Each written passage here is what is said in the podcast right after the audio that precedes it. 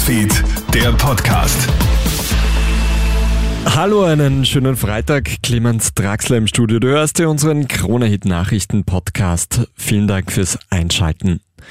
In Österreich dürfen Schwule und Lesben nach wie vor diskriminiert werden.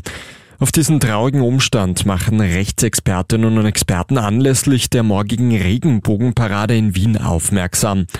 In Sachen Ehe- und Familienrecht hat sich für LGBTIQ Plus Menschen in Österreich viel getan.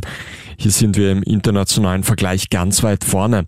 Abseits davon sieht es aber traurig aus, sagt Jurist Helmut Graupner vom Rechtskomitee Lambda. Es ist immer noch in Österreich völlig legal, Lesben, schwule, bisexuelle Menschen aus Lokalen zu werfen, sie nicht zu bedienen, ihnen nicht zu verkaufen, sie aus Taxis zu werfen, ihnen Wohnungen zu vermieten, zu verweigern, ganz offen mit der Begründung, deshalb, weil sie lesbisch, schwul oder bisexuell sind oder weil der Diskriminierer glaubt, dass sie das sind.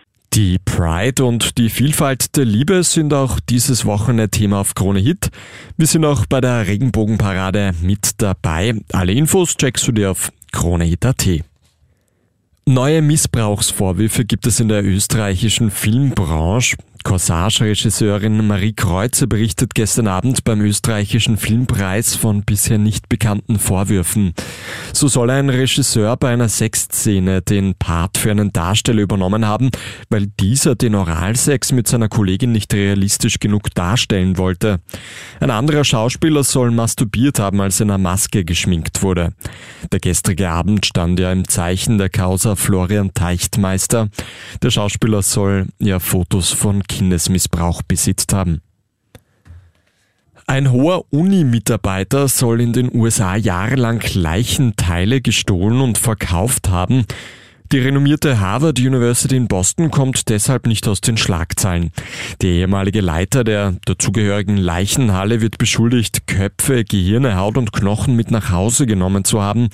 Im Anschluss soll er die Leichenteile per Post quer durch die USA verschickt haben. Käufer wollten daraus unter anderem Leder- und Knochenkunst herstellen. Die Harvard University zeigt sich entsetzt und spricht von einem abscheulichen Betrug. Und falls du heute in Wien mit der U3 unterwegs bist, könntest du eine der ersten Personen sein, die mit dem neuen X-Wagen fährt. Heute startet nämlich die neue U-Bahn-Generation in den Betrieb. Vorerst einmal mit einem Wagen. Was ist neu? Einerseits gibt es auf den Bildschirmen über den Zugtüren Hinweise zu den verschiedenen Stationen. Zum Beispiel, wie lange du auf andere Öffis warten musst. Andererseits sind die Ausgänge mit Hinweisen versehen, ob diese auch von Rollstuhl Rollstuhlfahrern und Kinderbewegen genutzt werden können. Das war der Krone Nachrichten Podcast heute früh. Ein weiteres Update gibt's dann wie gewohnt am Nachmittag. Einen schönen Tag noch. Krone Hits, Newsfeed, der Podcast.